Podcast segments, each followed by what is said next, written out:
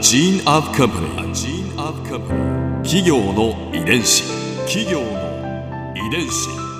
全国に546万社以上あるとされる日本の企業その企業の数だけ理念があり使命があり人間ドラマがありますこの番組ではさまざまな企業のトップや社員の方にお話を伺いながら成長する企業の DNA を解明していきます企業の遺伝子ナビゲーターは私はるかクリスティンとクオン株式会社代表の武田隆さんです。武田です。よろしくお願いします。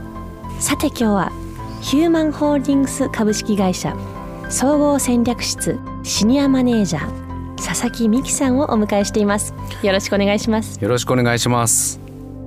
今回は会社の成り立ちについてお話を伺いますヒューマンホールディングスがどんなことをされている会社なのか教えていただけますか？あの弊社はあの教育事業を中心にして主にはあの人材事業介護事業が大きな位置づけを占めておりましてその他あの関連事業としてネイルサロンのダッシングディバインターナショナルという会社を運営してたりとかあとはあのアリーナ事業とかも展開しております。アリーナ事業？アリーナ事業っていうのはあの B リーグが始まると思うんですけれども、バスケットボールバスケットボール。大阪エベッサといううん。スポンサードをやってまして。であのアリーナを選手のために供給することができることが決まりまして。そういうアリーナなんですね。そうですそうです。いやしかし幅広いですよね。そうですねあの弊社はあの教育からスタートしてまして、はい。あのもともとこういう展開を想定してたわけじゃないと思うんですよね。うんうんうん。ただあのうちの会長が学んだ人は中身も大事だけれどももう出口だけは死守しろっていうのをすごく言う人でもう出口だけはもう営業の指導も激しかったんですけれども、あの出口の指導も激しくって出口というのは？就職率とあおー。絶対学んだ後？うん100%にしろみたいな。へえでまああのそういうことがきっかけで人材事業に進出したっていう。うちはあの公立じゃないんで、はい。あの国から補助をもらってるわけでもないんで、うんうん。民間企業としてやってましてね。やっぱり受講生さんとかっていう呼び方もしますけれども基本的にはお客様なんですようね。ん。でお客様から安くないお金をもらうわけで、うん。それの対価として一番大きなものは学生だったら就職だろう、う。ーん。うんそういうことですね。あ。専門学校ではないです。はい。文科省管轄のスクールではないので、ーうん。うん。民間の学校なんでね、うんうんうん。専門学校ってあのその科目の設置とかも申請して1年後に認可が下りるとか、そんな感じなんですけれどもカンパニースクールなんでうちは。はい。もうこれと思ったらすぐできるんですよね。なるほど。だからもう言ったら早く対応が効く、はい。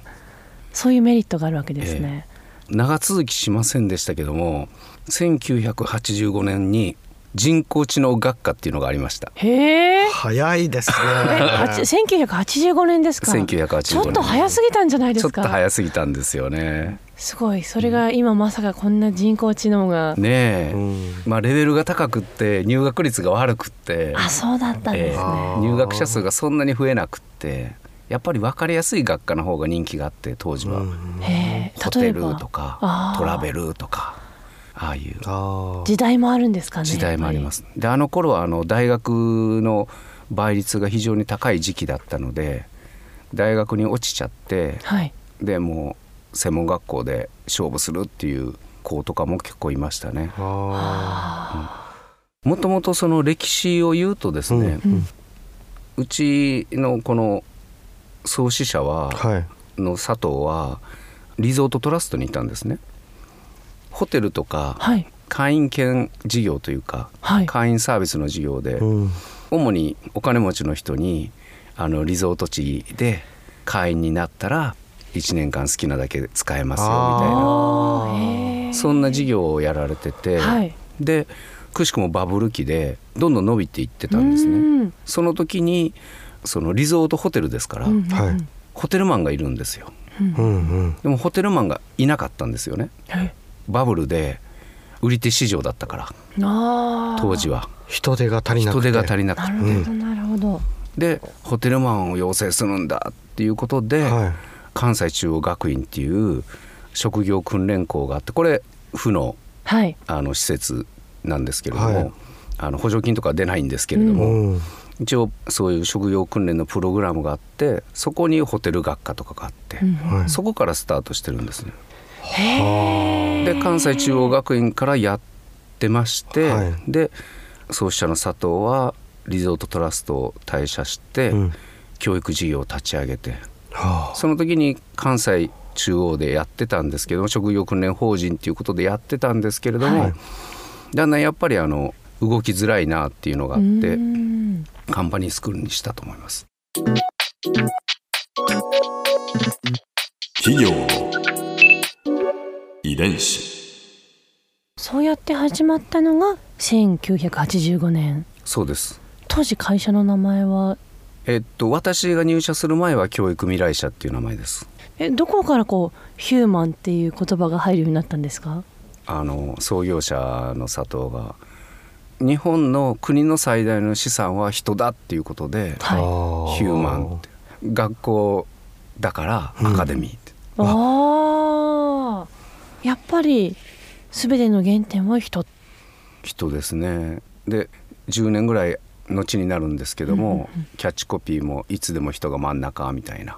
社名にヒューマン人をつけたらやっぱり人っていうことを意識せざるを得ない。はい。そうですね。創業者は佐藤浩一さん、はいそうです佐藤さんがこう原点は人であるっていう、ええ。そういうこう思いに至った経緯っていうのはご存知ですか？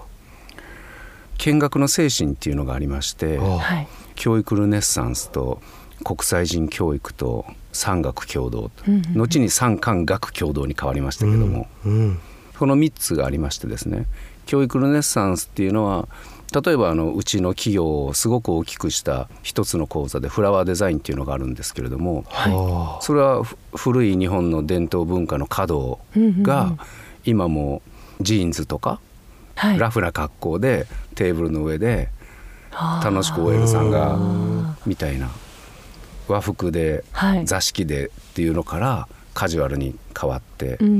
だから古いものを今風にアレンジして新しい教育を提供するっていう風に理解してたんですよ、うんうんうん。教育ルネッサンスを、はい、うんそしたら「わしの言う教育ルネッサンスっていうのは今あの子供たちがその黒板を見てなんか死んだような雨でノートに書き写してる場面をよく見るんやみたいな、うんうん。ね、でも吉田松陰の頃は一言一言言うたびにその熟成が目をキラキラさせて、うん。どんな世界なんだとか何があるんだみたいな、うん。そういう知的好奇心うんうん。みたいなものがみなぎってた時代があって、うん。でそういうものを蘇らせたいからへ教育ルネッサンスなんだってはあ。むちゃくちゃいいことを言って、あれはいいなと思って私も後輩と飲みに行った時にたまに語りますけどね。ここで春風ビューポイント今回佐々木さんのお話の中で私が印象に残ったのは教育ルネッサンスという考え方です、まあ、昔はね情報がほとんどなかったから常に全てが新しく感じられて好奇心が旺盛だったかもしれないんですが今はまインターネットもありますし日常に本当にたくさんの情報があるのでそれがまた当たり前なのでなかなかそこまで目を輝かせることができないというのもまた事実なのかなと思います。そんな中でも好きなことならのめり込めるんじゃないですかね、まあ私自身も日本語日本について学ぶというのがスイスにいた当時すごく好きなことのめり込めたことだったのでそれでまあ今につながっている好きなものを見つけるというのは大事なのかもしれないなと思います。企業の遺伝子。